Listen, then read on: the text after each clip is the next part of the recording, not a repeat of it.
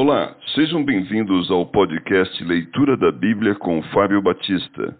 A minha oração é que Deus fale ao seu coração por meio da Bíblia Sagrada.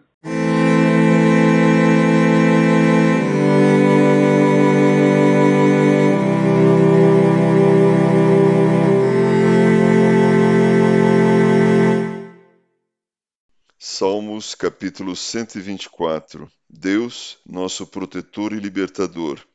Cântico de romagem de Davi. Não fosse o Senhor que esteve ao nosso lado, Israel que o diga.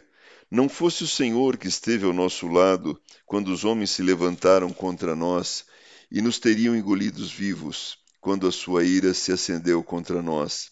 As águas nos teriam submergido e sobre a nossa alma teria passado a torrente águas impetuosas teriam passado sobre a nossa alma.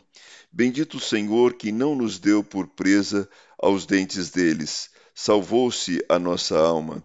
Como um pássaro do laço dos passarinheiros, quebrou-se o laço, e nós nos vimos livres.